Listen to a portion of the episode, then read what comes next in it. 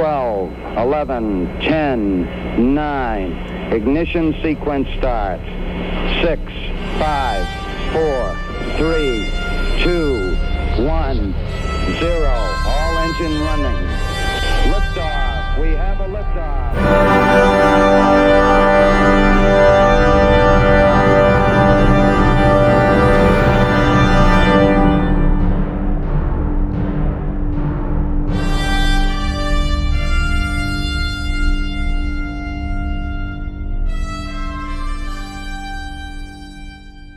Und damit herzlich willkommen bei dieser kleinen Spezialfolge, bei der ersten Interviewfolge des Countdown Podcast in diesem Jahr. Ich begrüße zuerst meinen Co-Moderator, den Frank. Hallo Frank. Hallo Christopher. Und äh, bei uns im virtuellen Podcaststudio sind heute gleich drei Gäste, nämlich Stefan, Jörn und Ibrahim. Hallo alle zusammen. Hi, hi, hallo. Hallo. Ihr seid von der Rocket Factory Augsburg und äh, ja, wir haben euch zum Interview eingeladen, weil wir auch in den letzten Folgen sehr viel über die deutsche Space Startup Szene geredet haben und sehr viel mit den verschiedenen Unternehmungen beschäftigt haben und uns dann gedacht haben, na, warum nicht einfach mal mit den Leuten direkt reden, anstatt ständig über sie zu reden. Und äh, so ist dieses kleine Interview entstanden. Genau, ich denke, wir fangen einfach mal an so ein bisschen mit mit einer Vorstellungsrunde. Ähm, Stefan, wir hatten ja zuerst Kontakt über LinkedIn, ähm, deswegen ziehe ich dich jetzt einfach mal nach vorne, Stefan. Ähm, woher kommst du? Warum bist du bei der Raumfahrt gelandet? Und äh, wie äh, bist du vor allem bei der Rocket Factory gelandet? Was ist da so deine kleine Raketenbiografie? Ja, hallo, hallo erstmal. Stefan, mein Name. Ähm, tatsächlich bin ich hier in Augsburg geboren. Ich bin aber in frühen Jahren ins Ausland, war dann ganze zehn Jahre weg in wirklich coolen Raumfahrtprojekten in den USA, in Australien und in Neuseeland. Äh, mein letzter Stopp war der Rocket Lab, das kennt ihr bestimmt.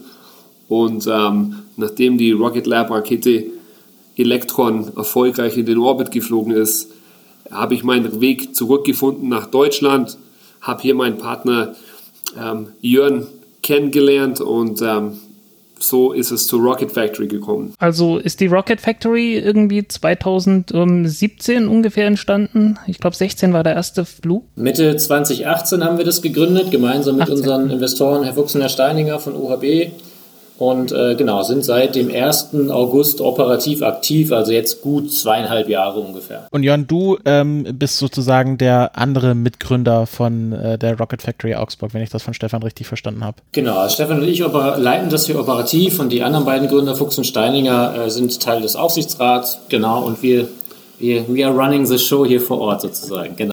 Ihr macht das hands-on. Ja, also uns interessiert natürlich das zum zum einen, ähm, wie kommt man auf die Idee, eine eigene Raketenfirma zu gründen?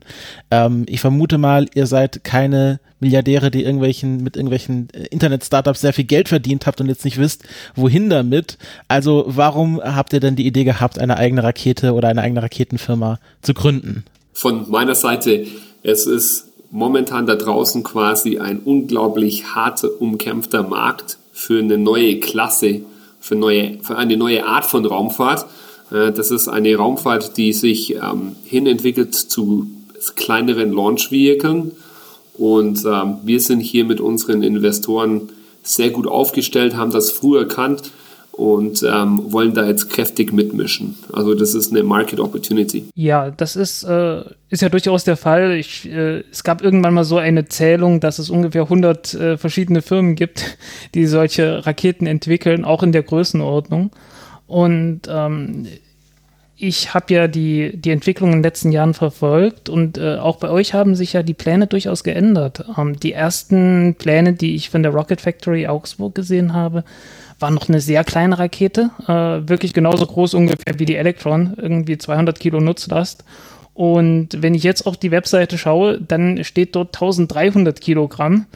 Ähm, wie kommt das? Ist das äh, absichtliche Differenzierung vom Rest des Marktes? Ähm, Geht es vielleicht auch ein bisschen in die Richtung, dass man äh, Konkurrenz zur Vega machen möchte, die ja in letzter Zeit ein paar Probleme hat? Oder ja, wie, wie ist es gekommen?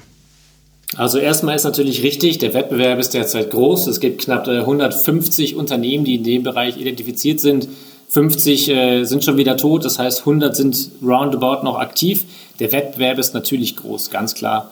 Ähm, dein äh, Research ist richtig gut, hast du äh, gut, gut äh, raufgeschrieben. Ähm, wir hatten am Anfang eine kleine Rakete anvisiert und aus den ersten Kundengesprächen dann aber relativ schnell gemerkt, dass die Launcher zu klein sind in dem Bereich. Ja, dass der ganze Satellitenmarkt sich dahin entwickelt, ähm, von diesen, sagen mal, was viele Leute klassisch als Schuhschachtel, diese, CubeSats bezeichnen, hingeht zu doch wieder größeren Satelliten, 50 bis 200 Kilo und mehr. Und äh, da mit einer Tonne Launch-Nutzlast man sehr gut in diesem Segment ist ein Deployment von ganzen Bahnen von Satelliten, also immer so eine Handvoll oder zwei Handvoll, je nachdem wie groß sie sind, dann auf einmal zu machen, genau ist das, was die Kunden wollen. Und deswegen haben wir uns mit über verschiedene Pivots dahin bewegt, ähm, teilweise auch technische gute Lösungen gefunden, die uns mehr Performance erlauben mit dem Stage Combustion Triebwerk, da spricht Stefan bestimmt nachher noch drüber, ähm, dass wir uns da jetzt hingelegt haben. Das hat mit dem europäischen Wettbewerb gar nichts zu tun. Ähm, wir sind da reingetrieben von den kommerziellen Kleinsatellitenkunden ähm, aus der direkten Interaktion. Das Triebwerk ist ein guter Punkt. Ähm, das ist wirklich das gewesen, äh, was mir wirklich ins Auge gefallen ist bei der Rocket Factory Augsburg, weil ähm, im Gegensatz zu allen anderen Firmen seid ihr ungefähr die einzigen, die sowas baut. Ähm, jetzt mal abgesehen von SpaceX und halt äh, den klassischen russischen RD-180, äh, RD-180, RD-170 und so weiter. Ähm, wie ist es dazu gekommen? Weil es ist ja doch eine sehr anspruchsvolle Technik, ähm, das zu machen. Genau, also ähm, das kann man ganz konkret und einfach darstellen. Im Endeffekt geht es darum, ultra low costs mit ultra high performance zu verbinden. Also der Markt ist, wie Jörn es dargestellt hat, so verdammt hart umkämpft. Ähm, ich muss wirklich, wenn ich hier mitspielen möchte, muss ich wirklich die höchste Performance verbinden mit Low Cost. Da gibt es gute Analogien. Deutschland kann das gut im Automobilbau. Die deutschen Autos sind ähm, in der Herstellung günstig, in der Performance mega stark, in dem, was sie den Kunden offern, quasi mega stark und die Verbindung macht's. Und dorthin hat sich auch die Technologie entwickelt. Wir haben ein erfahrenes Team. Wir sind quasi kein Startup aus der Universität. Die meisten Leute hier haben schon mal an dem Launcher Development Programm mitgemacht. Ähm, mitgearbeitet. Da ist ein gewisser Erfahrungsschatz und wir haben uns intern im Team im Endeffekt darauf verständigt, hey, wenn wir hier eine Chance haben wollen, dann müssen wir wirklich eine Lanze brechen. Ja? Und die, äh, dieser Lanzenbruch ist eben eine extrem komplexe und äh, ursprünglich teure Technologie, Staged Combustion, mit einem ganz agilen, schnellen Entwicklungsprogramm zu koppeln und alles auf Ultra Low Cost auszulegen. Und wir glauben, dass eben diese Kombination uns erlaubt, hier ähm, im besten Falle richtig kräftig im Markt mitzumischen. Ja, das verstehe ich, aber ganz ehrlich, wenn ich so von außen drauf schaue und die, ähm, die Erfahrung von anderen Ländern mit ähnlicher Technik, äh, teilweise auch einfacher umzusetzender Technik äh, anschaue, Beispielsweise Indien hat sich ja äh, bei dem Oberstufentriebwerk dagegen entschieden, dass äh, so eine Staged Combustion äh, zu benutzen, obwohl sie ähm, in den älteren Raketen sowas benutzt hatten und dann gesagt haben, naja, also wenn wir das Ganze jetzt dreimal so groß bauen wollen mit 20 Tonnen Schub, ähm, dann dauert das drei Jahre länger, wenn wir das Ganze mit Staged Combustion machen wollen, weil einfach die Drücke sehr viel höher sind. Nicht nur, weil die Brennkammerdrücke höher sind, sondern eben Staged Combustion so heißen, man muss dann, man muss ja schon äh, ähm, verdammt, äh, ich versuche mal alles Deutsch zu sagen. Ähm, man muss ja am, am Ausgang der Turbine ähm, immer noch einen ausreichend hohen Druck haben, damit man auch noch den Treibstoff in die, in die Brennkammer reinschieben kann. Und dadurch wird ja der, der gesamte Druck im System sehr, sehr viel höher. Also man, man handelt sich damit eine ganze Menge Probleme an. Und äh, gerade mit Kerosin hat man ja das Problem, dass man äh, mit Sauerstoff äh, viel arbeiten muss, mit heißem Sauerstoff. Äh, ihr handelt euch damit eine ganze Reihe von Problemen an. Wie, wie geht ihr das an? Was, was war da die Idee dahinter, dass das trotzdem äh, billig und schnell geht? Ja, also das kann man ganz konkret so darstellen. Wir haben uns im Endeffekt am Anfang, wir haben in unserem Team zwei Konzepte entwickelt. Einmal ein Gasgenerator-Triebwerk, so wie es die ähm, Konkurrenz macht.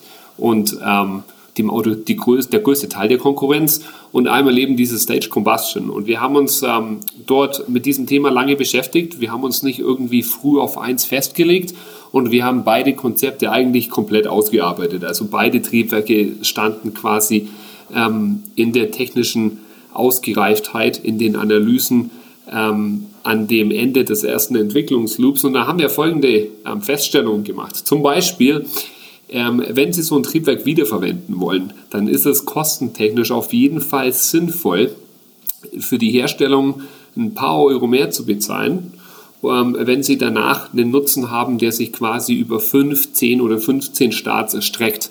Und speziell Staged Combustion ist hier, hat hier einige Vorteile, denn die Turbine ist im Endeffekt das schwierigste Teil in beiden Triebwerken, aber beim Gasgenerator muss ich an ganz andere Grenzen gehen. Die Turbine im Gasgenerator ist quasi der Schlüssel zur Performance und deswegen muss ich die Turbine da an die absolute Grenze treiben. Und das ganz Coole ist, Drücke ist nur einfach, ja. höhere Drücke, easy. Aber Turbine mit hohen Umdrehungen an die Grenzen zu bringen, das ist hart. Und das habe ich im Stage Combustion Triebwerk gar nicht. Ich muss die Turbine nicht an die Limits bringen, denn ich habe einen Closed Cycle. Das heißt, wenn die Turbine ineffizient ist in diesem Cycle, dann ist mir das im Endeffekt ganz egal, weil der, das System, das System macht den Wirkungsgrad weg.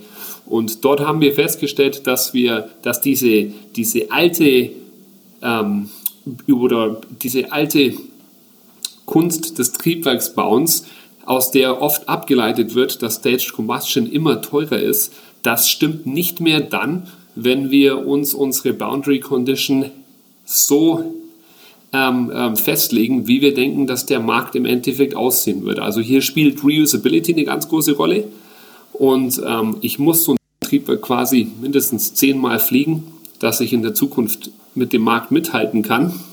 Und wenn ich mir jetzt die Kostenpunkte ansehe von 3D-Druck, die ja leider sehr hoch sind, dann wird relativ schnell klar, welches Konzept viel mehr Sinn macht. Und zum Schluss ist es natürlich eine Performance-Frage. Wenn so ein Triebwerk 10% mehr Performance hat, dann habe ich zum Schluss 30% mehr Payload und das muss ich jetzt dagegen stellen. Und äh, wir sind also davon überzeugt, dass wir hier den richtigen Weg ähm, ein, also den richtigen Weg eingeschlagen haben. Aber wie gesagt, ähm, die Zukunft wird zeigen, ob das wirklich der Fall ist. Wir sind überzeugt. Also, wenn ich das richtig verstanden habe, ich bin ja hier so ein bisschen der Laie in der Runde, dann ist der, der Vorteil, dass man das Triebwerk nicht äh, äh bis an die Belastungsgrenze auspowert, weil es nach einer Benutzung eh in, ins Meer fällt oder in die Steppe, sondern dass man es so ein bisschen äh, weniger belastet, aber dafür 10, 15 Mal wiederverwenden kann. So kann man es ausdrücken und da gibt es eben bestimmte Margen, die sind in diesen ganzen Subsystemen anders. Also so ein Triebwerk besteht ungefähr aus 30 Subsystemen und ähm, die Auslastung kann ich so einstellen, dass es insgesamt techno, technologisch und finanziell in Kombination deutlich mehr Sinn macht. Mhm. Und das genau dieser Konsens hat sich ähm, bei uns ganz klar rauskristallisiert und ähm, wir, stehen da, wir stehen da dazu und es ist ganz klar, wenn Sie sich wiederverwertbare neue Triebwerke ansehen, ja, da fallen sie ziemlich oft über den Staged Combustion Cycle. Ähm, das Beispiel mit Indien, ja, das kann man jetzt hernehmen, aber das ist kein Vergleichswert für uns. Wir vergleichen uns nicht mit Indien, wir vergleichen uns mit ähm, SpaceX und Starship und den ähm, Entwicklungsarbeiten, die man an der Front macht. Mhm. Und ähm, äh, du hattest auch schon Wiederverwendung angesprochen.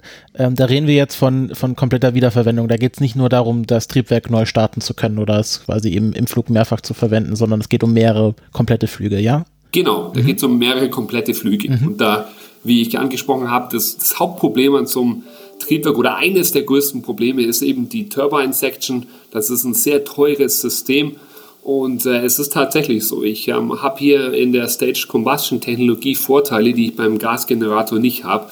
Ähm, Im Endeffekt ist es kosteneffizienter, weil es, weil, weil es ähm, das Design mir erlaubt, hier eine größere Marge ähm, ins Design einzuarbeiten als beim Gasgenerator. Mhm. Äh, habt ihr ähm, auch schon einen Plan oder könnt ihr da ein bisschen drauf eingehen, wie die Wiederverwendung hergestellt werden soll? Also sprechen wir hier von Fallschirmen und Helikoptern oder wollt ihr die Booster landen lassen? Was habt ihr davor? Das genaue Konzept, wie man die Recovery macht, das ist momentan ähm, in den Grundzügen ähm, in einem großen Trade-off aufgestellt. Wir schauen uns alles an, aber unser Fokus liegt jetzt erstmal drauf, das Triebwerk ähm, quasi zu entwickeln, ähm, zu qualifizieren und dann die ersten Flüge zu absolvieren. Natürlich ist es uns wichtig, dass wir Reusability mitnehmen im Design aber wir müssen in den ersten Flügen keine Recovery machen. Und ähm, daher, es kommt im Endeffekt von Jörns Businessplan, der kann gleich nochmal was dazu sagen. Man muss immer aufpassen, dass man die CapEx in Rahmen hält und dass man eben relativ schnell zum Minimum Viable Product kommt. Ähm, also die Capital Expenditure, also wie viel, wie viel Geld man erstmal braucht, um überhaupt äh, fliegen zu können und äh, dass man eine minimale Rakete hat, die, die erstmal funktioniert. Ich versuche es immer ein bisschen auf Deutsch zu halten. ich habe zwar was mit BWL studiert, deswegen sagen mir die Begriffe teilweise was, aber ähm, ja.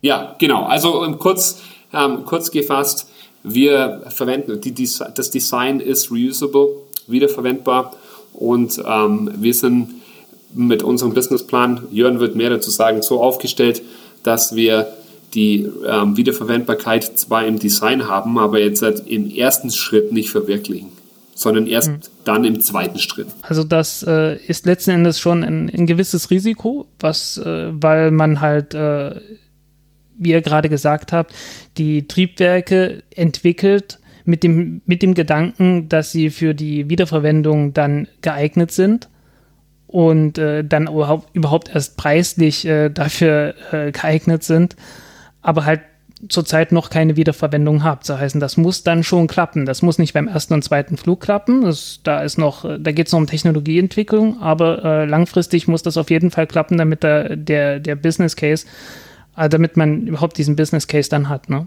Ja, natürlich. Wir wollen ja 50 Mal im Jahr hinterher starten, also einen wöchentlichen Start unseren Kunden anbieten, quasi wie so ein Busservice. Ne? Du kannst einfach einmal in der Woche hm. geplant nach Schedule äh, mit uns fliegen und äh, wenn man das so oft machen möchte, dann kann man entweder sich eine riesengroße Fabrik bauen oder halt anfangen, über Reusability nachzudenken.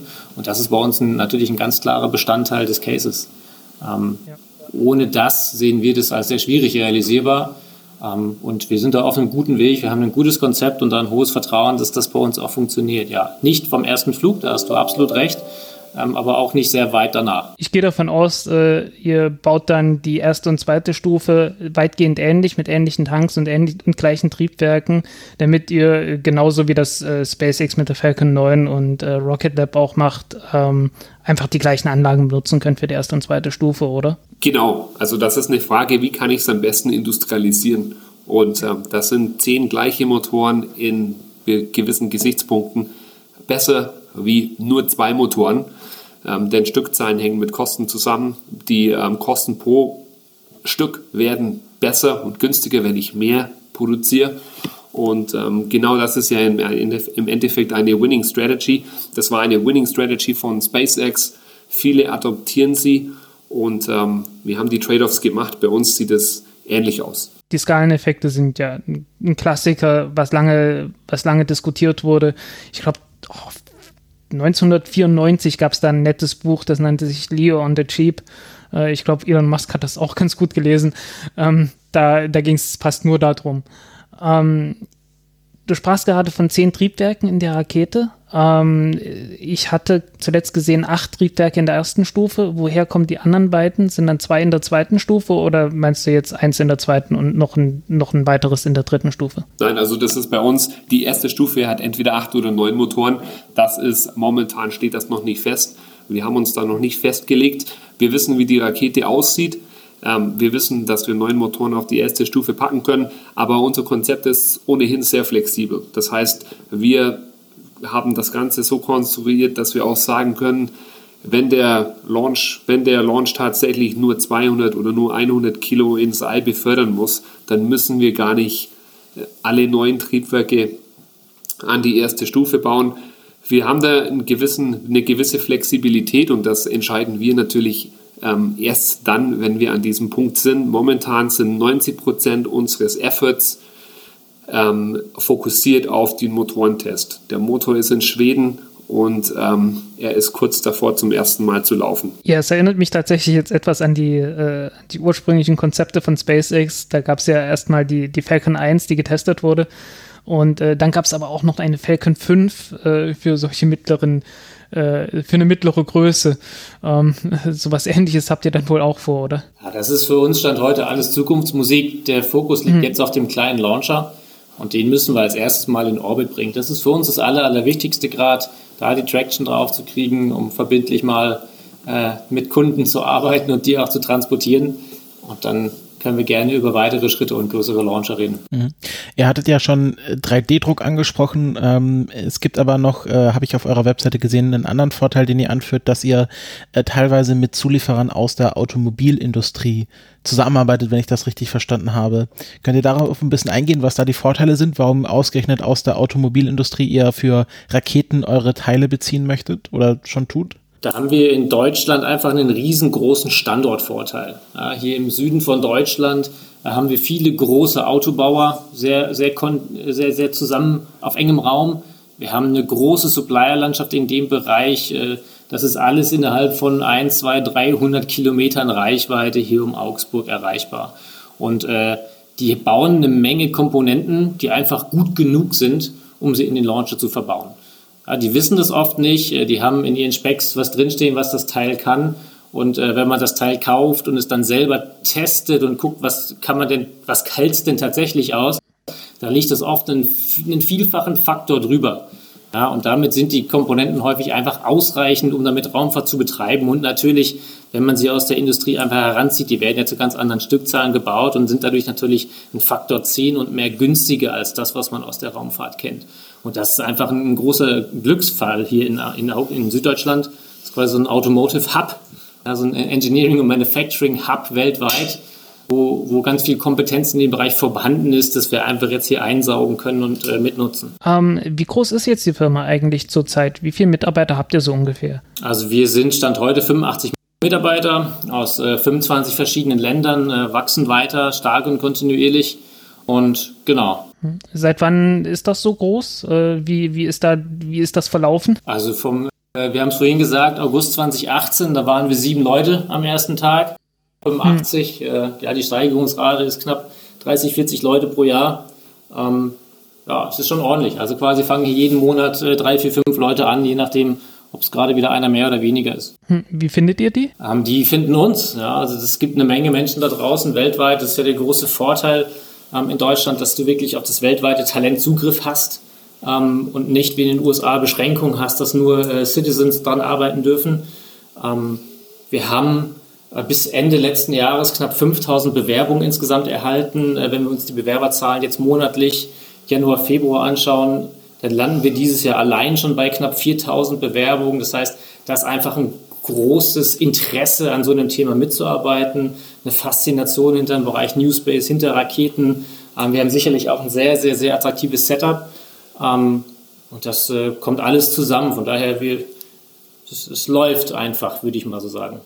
Genau, nicht nur ein kleiner Punkt von meiner Seite. Jörn, Jörn und ich, wir sind ja im Endeffekt ähm, schon mehr als zehn Jahre in diesem Business und wir haben natürlich beide ein riesengroßes Netzwerk. Die, die meisten Core People sind tatsächlich aus irgendwelchen Projekten, mit denen wir mit diesen Leuten vorher schon mal zusammengearbeitet haben. Also das ist auch im Endeffekt für uns einer der Hauptargumente, warum wir so gut aufgestellt sind. Ähm, das sind alles Leute, mit denen wir sehr gut zusammengearbeitet haben und wir haben mit vielen von diesen Personen bei uns schon echten Track Record dargestellt. Also äh, das ist halt der Vorteil, äh, den ihr auch vorhaben gebracht habt, dass ihr halt kein Startup seid, was sich aus der Universität heraus gegründet hat, sondern ähm, ich glaube, irgendwo was, wurde es mal als Corporate Startup beschrieben. Habt ihr da auch eine Kooperation mit OHB, sodass ihr da ähm, ein bisschen mehr Schub ähm, wenn man mal in so einer Raketenmetapher bleiben möchte, einfach mitbringen könnt als andere Startups. So habe ich das richtig verstanden, oder? Hast du äh, sehr, sehr schön beschrieben. Ich könnte es kaum besser sagen. Ich würde sagen, Corporate Spin-off könnte man vielleicht mhm. das nennen. Ähm, da OHB ja als, das ist keine Kooperation, OHB tritt auf als äh, Investor, als mhm. strategischer mhm. Investor und Ankerkunde, da sie ja schon 25 Starts zugesagt haben.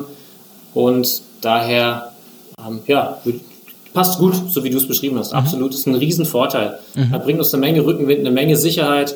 Wir haben trotzdem mit allen Baustellen, die Startups haben, zu kämpfen, immer wieder das Geld zu organisieren, trotzdem jeden Euro zehnmal umzudrehen, ähm, immer Platzprobleme. also das Ihr habt dann dadurch natürlich auch die Vorteile, die ein Startup habt, habt ihr ja am Anfang kurz auch erwähnt mit der agilen Arbeitsweise. Ich meine, OHB hätte sich ja wahrscheinlich auch einfach selber eine Rakete entwickeln können oder das Geld da reinstecken können, aber die werden wahrscheinlich auch die Vorteile sehen, ähm, dass ihr als Startup ein bisschen, sag ich mal, innovativer, kreativer und so ein bisschen schneller auf den Füßen seid als ein Riesenunternehmen, wo sie vielleicht auch schon mal gewisse Prozeduren eingeschliffen haben. Genau, da haben wir von Anfang an drauf geachtet, daher auch Corporate Spin-off. Wir haben keinerlei Prozesslandschaft äh, Rucksack mitgenommen. Wir haben das Unternehmen komplett neu gegründet und neu aufgestellt.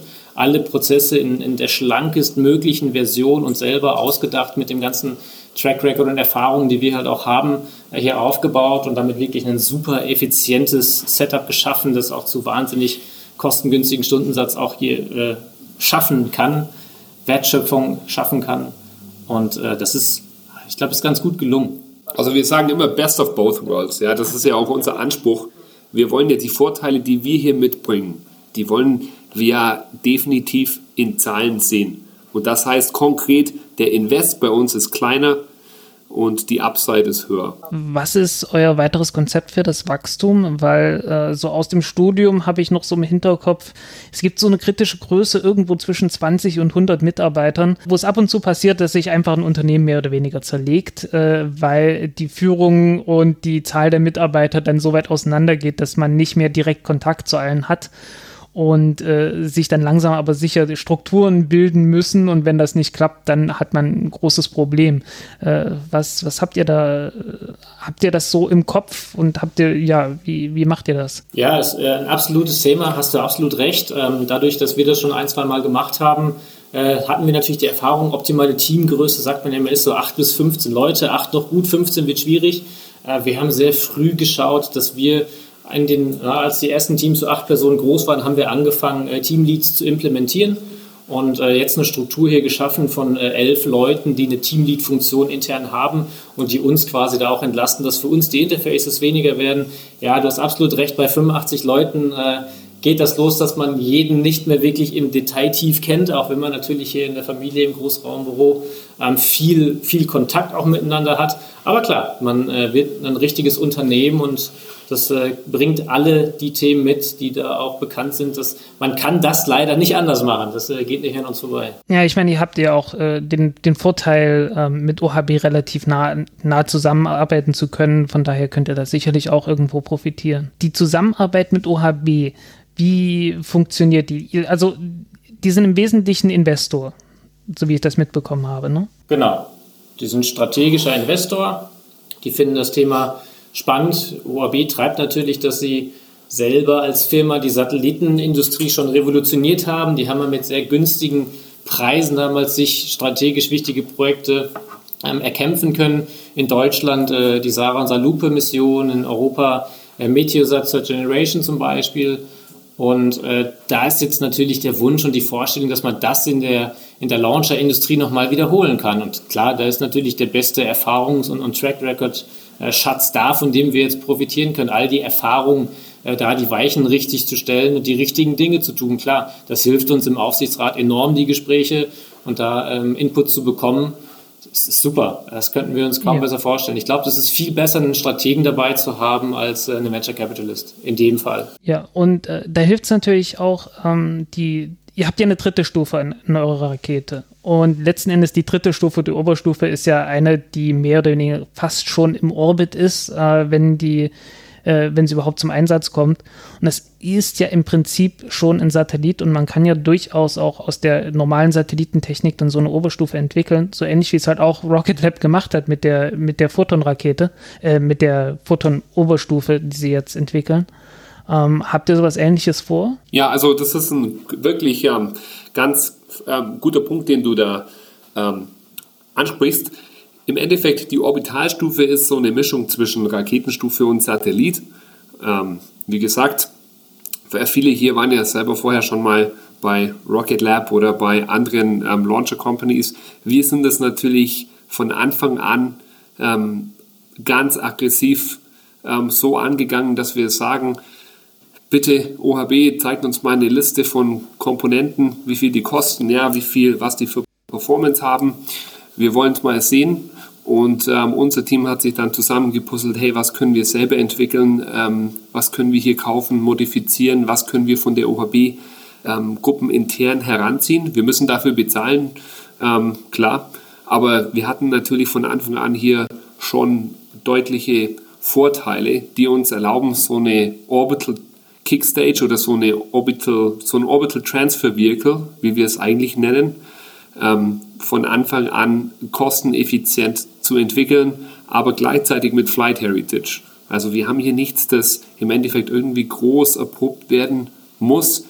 Viele der Systeme sind schon mal im All gewesen, viele der Systeme sind schon qualifiziert. Das ist wirklich Best of both worlds. Startup und ähm, Corporate ähm, Product Range und ähm, die Kombination macht's. Ähm, in welche Richtung geht das? Äh, benutzt ihr da die üblichen chemischen Antriebe von normalen Satelliten oder geht ihr auch in die Richtung elektrische Antriebe? Nee, also wir haben zum Beispiel die Möglichkeit, jede Art von Ventil, jede Art von Druckregulator oder jede Art von bestehenden Subsystemen herzunehmen. Aber wir haben uns tatsächlich dafür entschieden, ähm, im Endeffekt ein Green Propellant Upper Stage zu entwickeln, also das Antriebssystem für die Oberstufe, für die Orbital ähm, Stage, ist tatsächlich nicht Hydrazin-basiert.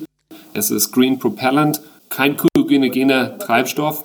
Wollt ihr sagen, was es ist? Ähm, sowas wie ADN oder ähm, hier, äh, na? Nee, das ist grün. Wir, wir sagen es momentan nicht, was es ist, aber es okay. ähm, hat nahezu die Performance von Hydrazin und wir haben dann schon insgesamt so knapp 200 Ignition-Tests gemacht und schon ungefähr so 30, 40 ähm, Longer Duration Fires und wir sind gute Dinge. Ähm, diese ähm, Oberstufe oder die, dieses Antriebssystem ist ideal abgestimmt ähm, für die Verwendung für so ein Orbital Transfer Vehicle. Ähm, die Idee, dass man Ionentriebwerk als äh, Transferstufe benutzt, ähm, Wurde die diskutiert? Klar, wir haben sogar ein Design.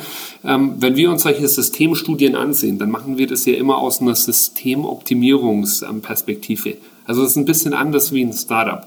Wir gehen da an solche Trade-offs immer mit einem gewissen Knowledge, ähm, ja, mit einer gewissen Knowledge Base ran und wir schauen uns da immer alle Kombinationen an. Wir benutzen auch immer von Anfang an Optimierungstools, die quasi uns als Ingenieure sagen, hier sind lokale Optima. Und natürlich haben wir eine Orbital Stage mit ähm, Electric Propulsion System.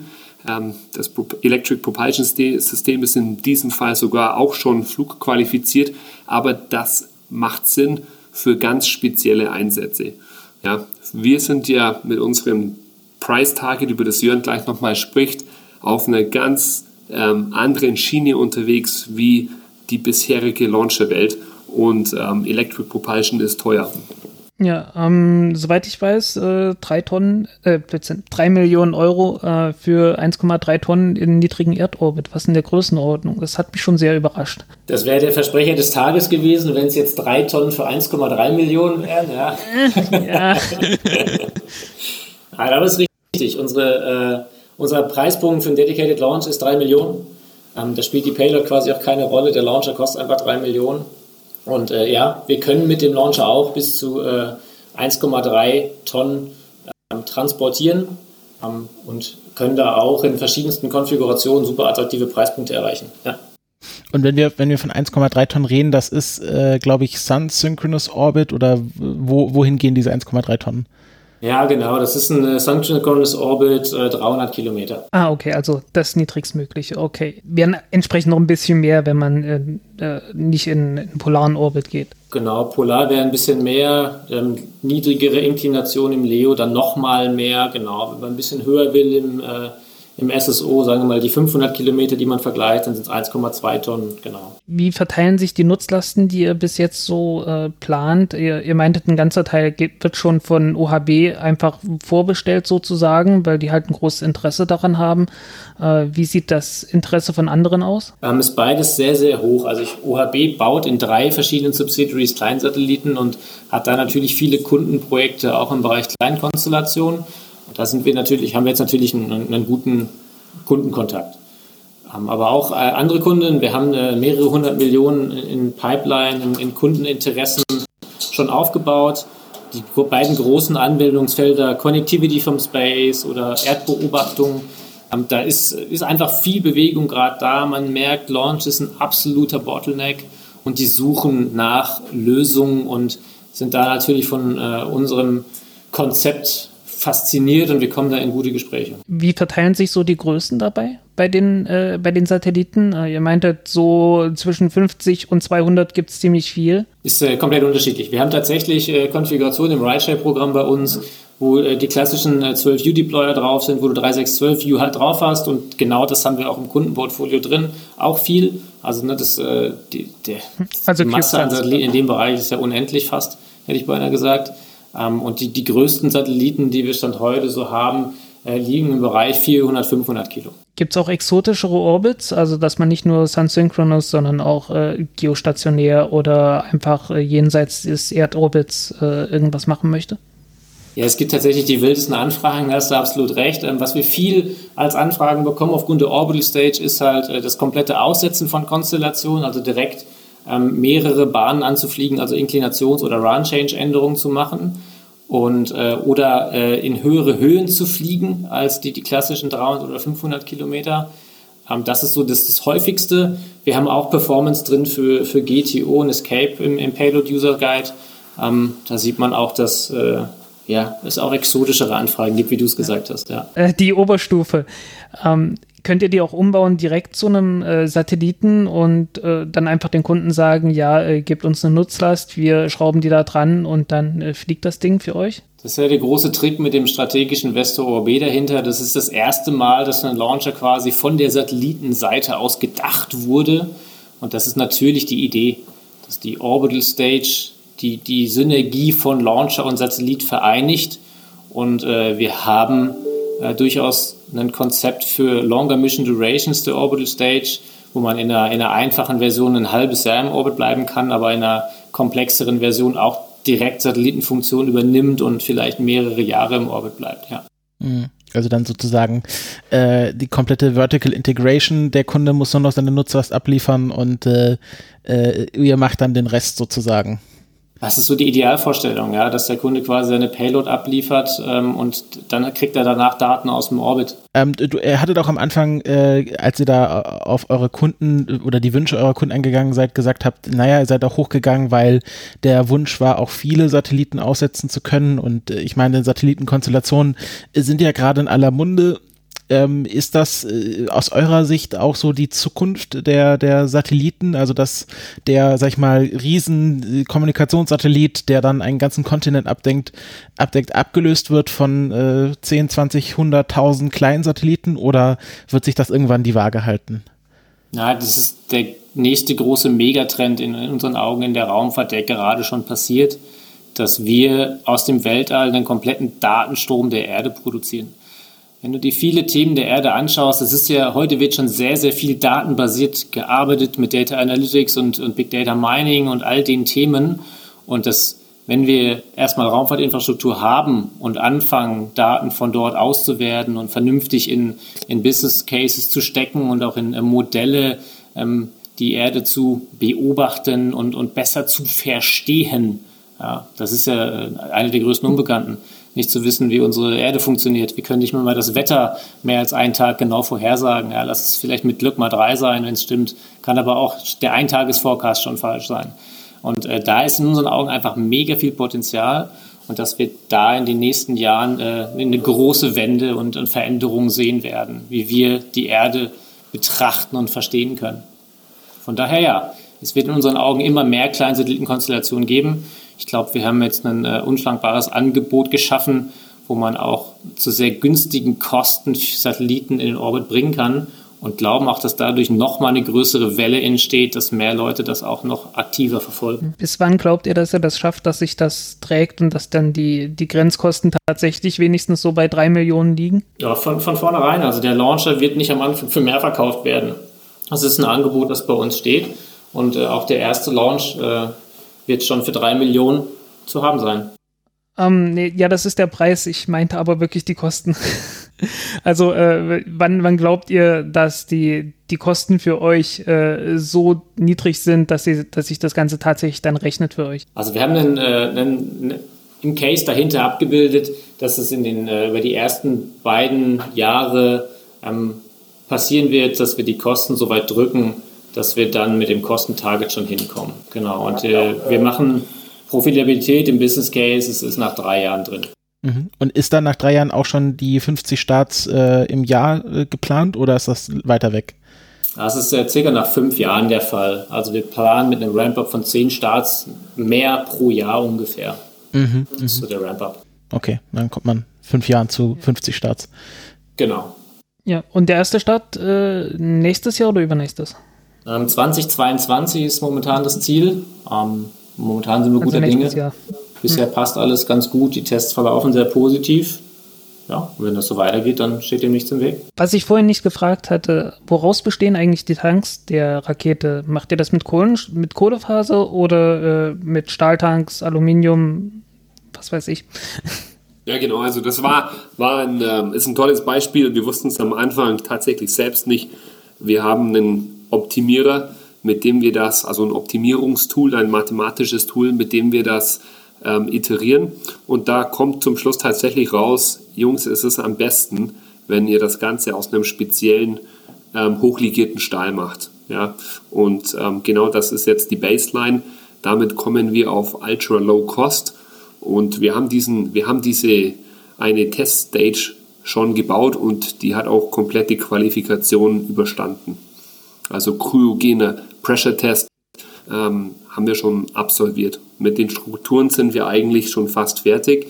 Ähm, der Fokus ist momentan auf dem hm. Triebwerk. Was war das Ausschlaggebende? Einfach, dass die kryogenen Temperaturen aushält oder ähm, langfristig der Blick auf die Wiederverwendung, dass man höhere Temperaturen beim Wiedereintritt äh, aushält. Ja, genau, das sind immer, das sind ähm, mehrere Aspekte. Also das ist nicht mehr so einfach, dass man das auf ein oder zwei Argumente reduzieren kann. Es ist eine große Matrix von Anforderungen und ähm, wir wählen nach dem Optimierungsprozess das, was am meisten Punkte gibt. Also das kann man so einfach gar nicht mehr sagen, aber die größten Punkte sind Low-Cost Manufacture.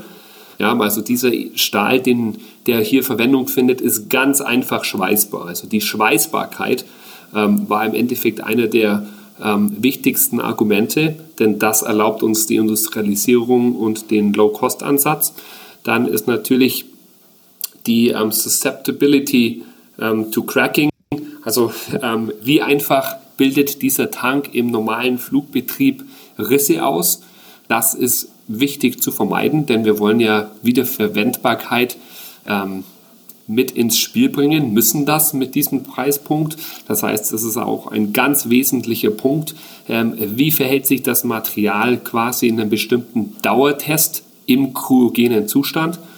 Und ähm, ja, der letzte Punkt ist sicherlich Inspektion. Also wie einfach schaffe ich es, wie kostengünstig kann ich jetzt zum Beispiel so einen Tank auf, ähm, auf ähm, Damages ähm, inspizieren. Sorry, wir sprechen hier nur Englisch. Ich, ähm, mein deutsches Vokabular ist äh, ja, ja, nee, damit, damit haben wir ich, selbst im Podcast gegangen. immer Probleme. Genau, also ja, ähm, ich, die Damage Susceptibility und die Ins Inspection. Also wir müssen sicherstellen, dass wir innerhalb von zwei, drei Stunden so eine komplette Stage komplett automatisch inspizieren und uns quasi der Roboter oder die Anlage sagt, okay Jungs, hört zu, hier sind Cracks hier und dort, hier müsst ihr nachschweißen. Aber wenn ihr das macht, dann ist der innerhalb von einer Woche wieder einsatzfähig. Benutzt ihr eigentlich bei der zweiten Stufe, die ja nicht wiederverwendet werden muss, dann äh, andere Techniken, ähm, vielleicht geringere Toleranzen oder ähnliches, um einfach das Gewicht noch mal ein Stückchen zu reduzieren, ein bisschen mehr Leistung rauszuholen? Ja, das ist natürlich jetzt ganz klar das detaillierte Know-how. Ähm, natürlich sind die Fertigungsmethoden so ausgelegt, dass wir die gleichen, ähm, die, gleichen Maschinen und die gleichen Methoden verwenden können, aber die Lasten sind ja auch anders. Also natürlich im Detail sieht es immer anders aus, aber wichtig ist, dass man die gleichen Anlagen und die gleichen Maschinenparks dafür verwendet, ähm, dass man kostengünstig bleibt. Aber die Details schauen natürlich, ähm, wenn man ehrlich ist, im Detail schaut es dann immer anders aus an den verschiedenen Positionen und an den verschiedenen Stufen, klar. Was untersucht ihr in Richtung Wiederverwendung? Ähm, also sicherlich nur die erste Stufe. Zweite Stufe wird ja immer etwas schwierig mit Hitzeschutz und so weiter. Ähm, äh, habt ihr da habt ihr da Pläne, über die ihr sprechen wollt? Genau, also wir haben eine große Matrix. Wir sind auch schon ähm, ganz nah an der Lösung, denken wir, aber ähm, das kommunizieren wir noch nicht. Ähm, wir kommunizieren momentan alles, was mit dem direkten Progress zu tun hat und das ist der Motor. Also der Motortest steht momentan im Mittelpunkt. Hm. Mhm. Ähm, könnt ihr über irgendwas reden, dass ihr, wo ihr gesagt habt, hey, das haben wir uns am Anfang angeguckt und äh, nee, das, das, das wurde nichts? Ja, ähm, das Thema Beamen. Wir würden die ähm, Second Stage gerne irgendwie sofort an den Startplatz zurückbeamen. Das hat noch momentan ähm, noch nicht funktioniert. Wir haben uns vieles angesehen. Wir sind, ähm, wir finden die Sache Paraglider wirklich verdammt cool. Ähm, also so wie das ähm, Rocket Lab versucht zu machen, das ist schon eine verdammt coole Sache. Denn wenn ihr, wenn man, wenn man sich fragt, was ist denn die leichteste Airfoil, die es zu kaufen gibt oder die zu machen ist, dann ist es tatsächlich ein Paraglider. Und ähm, das hat uns schon, ähm, das hat uns schon sehr gut gefallen. Aber wir haben uns noch nicht, noch nicht an dem Punkt, wo wir uns auf irgendwas festlegen. Und wir wollen diese Entscheidung, wie wir die Recovery genau machen, ähm, die steht noch lange aus wenn ich mich recht erinnere, und ich hoffe, ich habe mich da, habt da jetzt nichts Falsches im Kopf, habt ihr auch ähm, einen bei diesem Booster-Projekt mitgemacht oder seid ihr jetzt Teil davon? Ähm, könnt ihr darauf ein bisschen eingehen? Ich glaube, es kommt von der ESA oder vom DLR. Ja, wir haben ja im Rahmen von äh, dem Commercial Space Transportation Service Programm bei der ESA ähm, ein Projekt gestartet, mittlerweile auch das zweite und das erste davon ist tatsächlich einen äh, Demonstrator der Erststufe zu bauen. Genau. Und da sind wir jetzt äh, mittendrin. Der Tank ist in der Herstellung. Der Oberstufentank steht ja schon bei uns unten in der Halle. Und genau, die Produktion läuft da auf Hochtouren, jetzt den Erststufentank rauszukriegen und dann zu testen. Wie, wie seht ihr euch im Vergleich zu der Konkurrenz jetzt äh, im, im Rest des, des Marktes, also so in, in Deutschland, EU und so weiter? Weil äh, wir hatten es ja gleich am Anfang gesagt, äh, es gibt jede Menge Konkurrenz und ähm, alle sagen, hey, wir haben das ultimative Geschäftsmodell, äh, uns wird es garantiert noch geben. ähm, äh, ja, also äh, es ist halt ein Problem. Es ist ein Problem. Ähm, wie, wie wollt ihr da bestehen? Also es ist ganz einfach. Also wir haben das beste Geschäftsmodell und werden da auf jeden Fall überleben.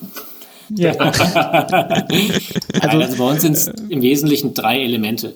Wir haben äh, ein sehr aggressives Pricing. Ich glaube, das ist äh, Stand jetzt einmalig und einen Faktor mhm. zwei bis drei, je nachdem, wogegen man rechnet, unter dem aktuellen Markt. Das äh, wird uns Marktanteil verschaffen. Das ist äh, der, der ein wesentlicher Punkt. Wir haben die Orbital Stage und damit eine, eine Last Mile Delivery. Wir können den Kunden wirklich Flexibilität im Orbit bringen und äh, längere Missionsdauern und da ist eine, eine, Fülle an potenziellen Anwendungsfällen, die man damit connecten kann. Und äh, technologisch haben wir wirklich äh, ein super Konzept mit dem Stage Combustion Thema, mit den äh, Edelstahltanks. Da sind viele, viele Komponenten, die sehr gut zusammenpassen, was uns viel Hoffnung gibt, dass wir einer von den, sagen wir mal, fünf Firmen sind, die letztlich das Geschäft bestimmen in dem Bereich. Mhm, mh.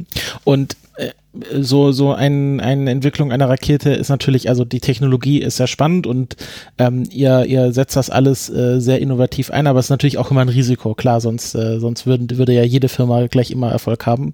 Ähm, und äh, ich habe das jetzt so mitgenommen und äh, da könnt ihr mich gerne korrigieren, wenn das falsch ist, dass bei euch so, sag ich mal, der, der Breaking Point ist, wo es kritisch wird, ihr habt eine äh, sehr hohe Produktionskosten durch die verschiedenen Technologien, die ihr einsetzt, die ihr wettmachen wollt durch die Wiederverwendung und äh, das bedeutet natürlich, dass diese Wiederverwendung dann auch funktionieren muss.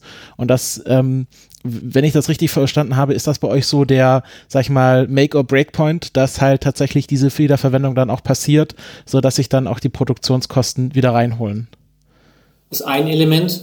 Ähm, es gibt viele weitere. Der wesentlichste Anteil ist in unseren Augen die Industrialisierung und das äh, Einbauen von Standardkomponenten aus dem industriellen Umfeld, insbesondere im Automotive-Bereich in der Umgebung. Das ist der, der größte, das größte Element, mit dem wir Kosten drastisch senken. Die Wiederverwendbarkeit ist dann eine Idee, um äh, sagen mal, die Gesamtproduktion von Launchern pro Jahr zu reduzieren. Und das ist eher ein Skaleneffekt, um viele Flüge zu ermöglichen. Mhm, mhm. Also eher, um quasi mehr Kunden bedienen zu können, als den Preis tatsächlich großartig zu senken. Genau, also wenn wir die Konzepte ansehen und äh, du hast vorhin das Material der Tanks angesprochen, dann ist es eigentlich für den, ähm, für den Experten sofort klar, was am besten industrialisierbar ist.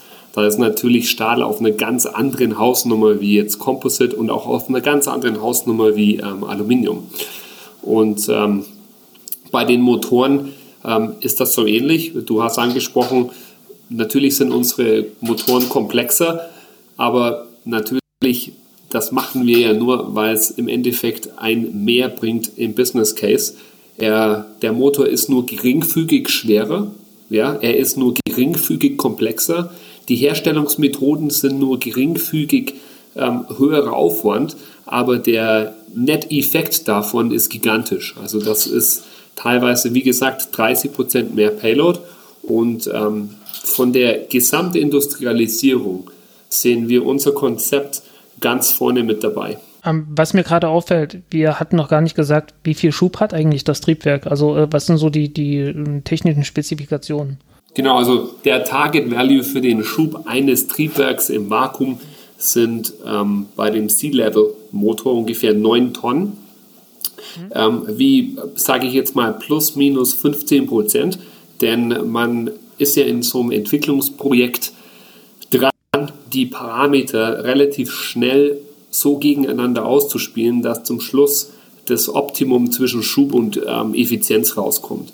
Ja, das heißt, ähm, ja, ungefähr 9 Tonnen für so ein Sea-Level-Engine. Ja, allerdings im Vakuum, also bleiben dann irgendwie größenordnungsmäßig 8 Tonnen äh, beim Start übrig, ne? Ja, ungefähr, ja. Kann man so sagen. Hm. Ja, und äh, die eigentliche Vakuum-Engine wird dann nochmal wird dann noch mal optimiert mit einer größeren, äh, mit einer größeren da Düse. Rechnet man dann ungefähr eine Tonne mehr. Ja, klar. Hm.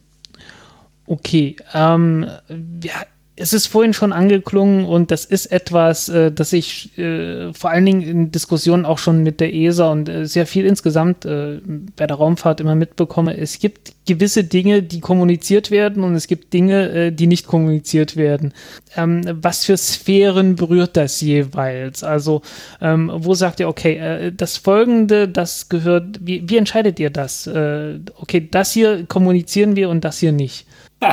das ist eine spannende Frage. Jetzt fragst du uns, was wir nicht kommunizieren und warum. Und jetzt äh, soll ich antworten, was wir nicht kommunizieren. Das ist ja das ähm, ganze um, Thema in der Kommunikation. Man kann die nee, nicht ich, kommunizieren. Ich so alles, was ich jetzt sage, kann nur Käse sein.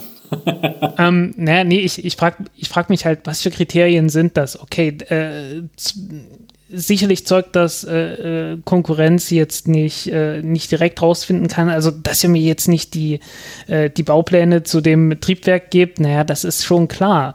Ähm, Nein, klar. Also, äh, im Wesentlichen sind es die, die technologisch wichtigen Elemente, die, mhm. die bei uns einmalig sind, über die wir recht wenig kommunizieren, ähm, damit die halt auch bei uns bleiben. Und das andere ist äh, die Kundenlandschaft. Da sind wir auch sehr zurückhaltend mit dem, was wir, wir nach draußen geben. Ähm, OHB stellen wir da gerne in den Vordergrund, weil, weil die das auch aktiv äh, befürworten. Das, das macht jetzt nicht jeder, aber genau, von daher, es ist immer so, ähm, einmal die Frage, die, die, die Landschaft, die Partner, die Stakeholder, wie, wie stehen die dazu, das sind Entscheidungskriterien und dann quasi alles, was für uns überlebenswichtig ist. Ähm, habt ihr äh, Patente, die, äh, mit denen ihr eure Innovationen schon geschützt habt? Oder, ähm genau, also das ist, ein, das ist ein, ähm, toller Punkt. Also wir haben definitiv eine lange Liste von potenziellen Patenten, die wir ähm, überprüfen lassen. Ähm, die Frage ist nur, wann patentierst du was? Wenn du was patentierst, ist es ja immer gleichzeitig auch veröffentlicht. Und ähm, wir haben definitiv eine lange Liste. Wann wir rausgehen, ist eine Strategieentscheidung. Und ähm, ja, so kommt es. Ähm, momentan sind noch keine Patente ähm, veröffentlicht oder eingereicht.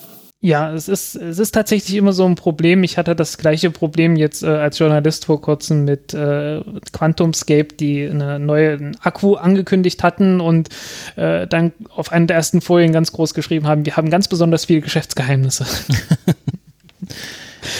Lots of Trade Secrets. Ähm, äh, was ein, ein wenig, äh, also es ist nicht sehr überzeugend als Außenstehende, sag ich mal. Ja, es macht halt, es macht halt von außen immer so ein bisschen die Einschätzung, gerade wenn es so eine Hülle und Fülle an äh, New Space-Firmen gibt, äh, von außen die Einschätzung schwierig, äh, äh, wie, wie sound die sind. Ähm, und natürlich will man als Firma dann auch nicht äh, so viel aus dem Minikästchen erzählen. Kann ich auch verstehen, äh, dass man dann sich quasi selbst äh, zerlegt, weil dann auf einmal die Konkurrenz alles macht, wie man das geplant hatte. Also ist dann genau, ganz so ist es natürlich nicht. Im Endeffekt, wenn man ehrlich ist, ähm, das Know-how ist eine Sache, aber es ist ja die ganze Prozesslandschaft und das Team ist die andere Sache. Also es gibt viele Dinge, mhm. die könntest du theoretisch frei veröffentlichen.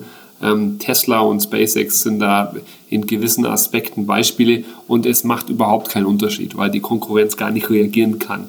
Mhm. Ähm, aber klar, das ist eine Sichtweise, Patent oder nicht, ähm, Trade Secret oder nicht. Ähm, wir sind voll dabei und wir denken, dass wir da in diesem Markt eine große Relevanz spielen werden. Mhm. Mhm. mhm. Ja. Ähm, ihr habt, äh, ihr testet zurzeit in Schweden die Triebwerke, ne? Ja, und ich glaube, ihr habt angekündigt, dass ihr aus Norwegen starten wollt. Ähm, wie, wie wählt ihr sowas aus? Weil es gibt ja eine ganze Menge, ähm, eine ganze Menge äh, äh Vorschläge von neuen Startplätzen. Klar, Nordsee. Ähm, in Schottland gibt es was äh, auf den, oh, was waren es die? Nicht Fehmarninseln. Shetlandinseln. Da war irgendwas auf den Azoren. Äh, Portugal möchte ganz gerne. Äh, Französisch-Guyana bietet natürlich immer was. Ähm, äh, wie, wie entscheidet ihr sowas? Also gerade Schweden und Norwegen ist bei uns der Hang im Team zu eiskalten Temperaturen, was da maßgeblich die Entscheidung beeinflusst. naja, Schweden hat sich ergeben, weil die bereit waren, ähm, Testzeitinfrastruktur zu investieren und wir mhm. den Teststand gebaut haben, mitgenommen haben, aufgestellt haben und direkt lostesten konnten.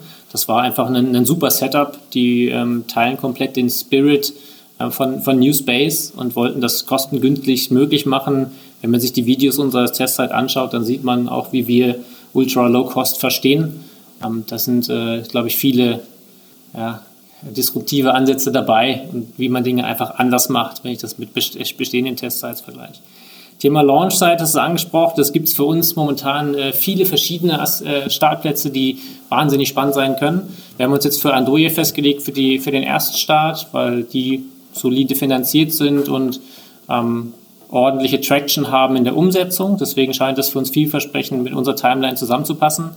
Das ist bei den anderen jetzt nicht immer unbedingt so. Crew spielt da nicht eine wesentliche Rolle im, äh, im institutionellen Umfeld, ist ein bestehender Player, da ähm, ist für ESA Launches stand heute die Baseline, da gibt es keine anderen Startplätze, von daher ist das natürlich interessant und man muss sich das angucken, da führt eigentlich kein Weg dran vorbei, wenn man da eine Rolle spielen will. Und das andere, Nordsee, kann Deutschland souveräne Funktion geben, damit natürlich mega spannend, so eine Fähigkeit aufzubauen, dass wir in Zukunft in Deutschland wieder alles aus einer Hand können. Satellit, Rakete, Startplatz und äh, Deutschland kann zu jeder Zeit bei einer Naturkatastrophe einen Beobachtungssatelliten von heute auf morgen launchen. Das ist, glaube ich, eine Fähigkeit, die wahnsinnig wertvoll sein kann für den Staat, für souveräne Aufgaben. Die Azoren sind für uns so das, das ultimative i-Tüpfelchen, wie wir unsere Wertschöpfungskette vervollständigen könnten. Da hätten wir dann quasi neben Orbital Stage Last Mile Delivery Launcher auch die Launch-Site äh, in, in eigener Verantwortung und können da natürlich weiter das Margin Stacking reduzieren und äh, ja, der, der, dem aggressiven Cost-Targets, die wir haben, äh, versuchen noch optimaler zu ermöglichen. Der, der letzte ultimative Schritt der vertikalen Integration, selbst der, der, der Launchplatz kommt aus einer Hand sozusagen. Richtig, wir sagen immer witzelshalber, bei so vielen Startplätzen hätten wir am liebsten auch direkt einen hier in Augsburg neben dem Fabrikgelände. Das wäre dann so die, das wäre wirklich tatsächlich die ultimative vertikale Integration. Rausschieben, starten. Ja, äh, wie, wie läuft der Transport? Ich glaube, über, also über normalen äh, LKW funktioniert es ja durchaus. Äh, ist die Rakete klein genug, um die noch in ein Flugzeug reinzustecken? Nee, dafür ist sie tatsächlich ein bisschen zu groß. Ähm, wir haben uns ich auf diese klassische Containerlogistik. im Kopf. auf die, ja, genau, auf die klassische Containerlogistik äh, ist unser Konzept aufgebaut. Passt vom Durchmesser genau in 20, 40 Fuß Container. Die kann man für wenig Geld in, in Europa durch die Gegend schicken.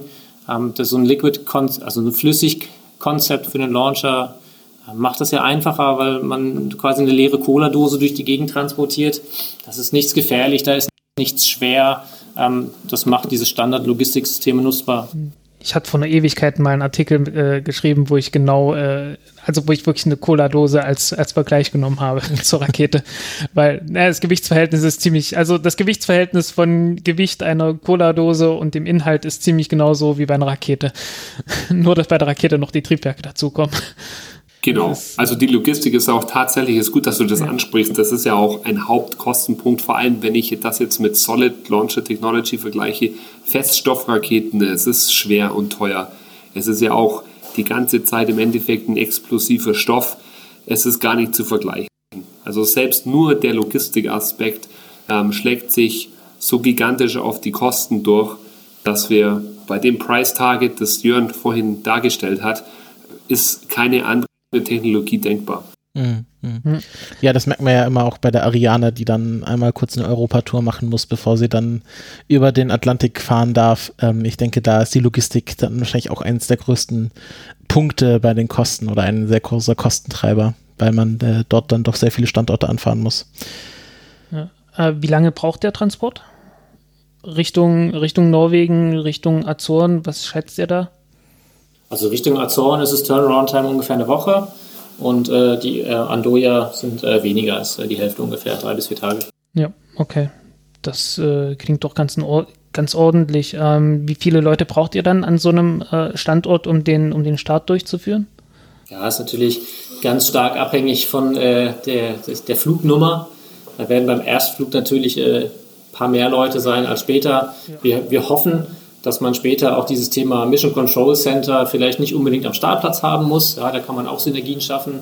Bei so einer Vision möglichst von äh, den möglichst allen Punkten der Welt starten zu können und jedem Spaceport, den es gibt, wäre es fantastisch, wenn man das Mission Control Center einfach hier im Headquarter einrichtet und die äh, Mannschaft vor Ort damit reduziert. Und dann brauchst du irgendwie 10 bis 20 Leute, die die Endintegration vor Ort machen und die, die Launch Campaign. Alles klar. Ähm, ich denke, also unsere Fragenliste haben wir jetzt äh, mehr oder weniger erschöpft, aber eine Frage ist noch übrig geblieben.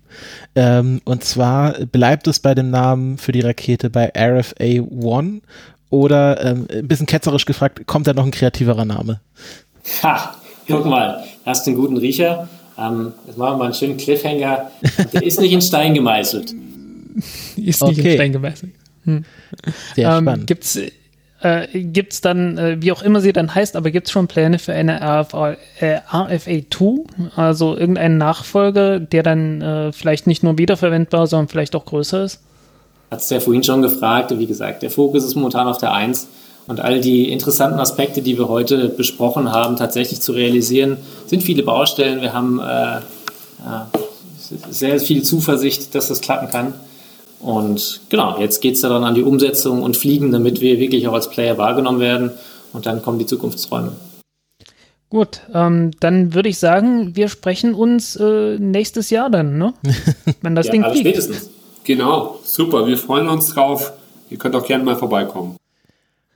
Ja, sobald die, die restlichen Bedingungen das Ganze wieder zulassen, dann sehr gerne. Ich bedanke mich auf jeden Fall äh, für eure Zeit, dass ihr euch die Zeit genommen habt, uns hier Rede und Antwort zu stehen. Ähm, ich fand es ein sehr äh, interessantes Gespräch, was nochmal sehr viele Punkte für uns jetzt auch erhellt hat. Ich weiß jetzt, weiß jetzt nicht, wie es dir da geht, Frank, aber ich fand es auf jeden Fall sehr Das produktiv. war schon ganz in Ordnung, ja. Super, uns hat es auch wirklich gefreut. Danke für die ähm, Fragen und ähm, danke für die Challenge hier und dort. War wirklich cool mit euch. Danke. Vielen Dank. Und ähm, ja, wir hören uns dann, liebe Hörerinnen und Hörer, in der nächsten normalen Folge wieder. Aber ich denke, es wird auch nicht das letzte Interview in diesem Jahr gewesen sein. Ähm, falls ihr Kommentare habt, äh, könnt ihr das gerne in die Kommentare bei uns im Blog schreiben, auf Twitter. Ähm, falls es Kommentare direkt an äh, die Leute von RFA sind, leite ich die natürlich auch gerne weiter. Oder ich denke, ihr seid auch ähm, auf der anderen oder einen sozialen Medienplattform erreichbar. Na dann. Wiedersehen. Okay, Jungs, vielen, vielen Dank. Dank. Fanden wir cool. Alles klar, macht's gut. Ciao. Macht's gut. Ciao, ciao. Ciao.